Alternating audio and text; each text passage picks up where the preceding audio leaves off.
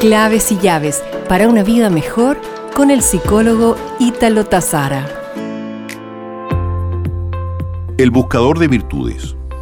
¿Por qué algunas personas que tienen todos los motivos del mundo para ser felices, que han hecho realidad todos sus sueños y alcanzado cierta posición en sus vidas, se sienten desgraciados? Mientras otras que han tropezado repetidas veces con penurias e infortunios, celebran las cosas buenas de la vida.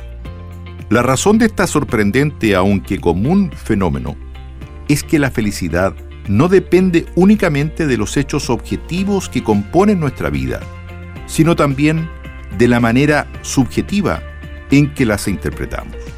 Nadie es inmune a los sentimientos de tristeza y de dolor, pero hay personas que siempre parecen capaces de encontrar el lado bueno de cualquier situación se alegran de sus logros, así como los ajenos.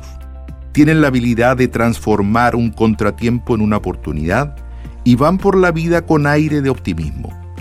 Estos representan el arquetipo buscador de virtudes. Y están los otros, que siempre ven el vaso medio vacío. Casi nunca encuentran motivo para alegrarse. Parecen siempre insatisfechos y viven en una atmósfera de mórbido pesimismo representan por tanto el arquetipo del buscador de defectos, que encuentran defectos hasta en el paraíso.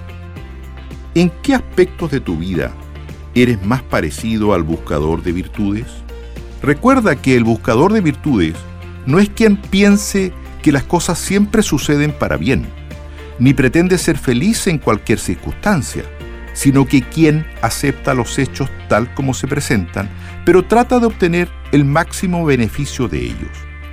Esta semana estás agradecido por, mentalmente trae a tu memoria una pequeña situación por la que quisieras dar gracias. Nos reencontraremos pronto con más claves y llaves para una vida mejor.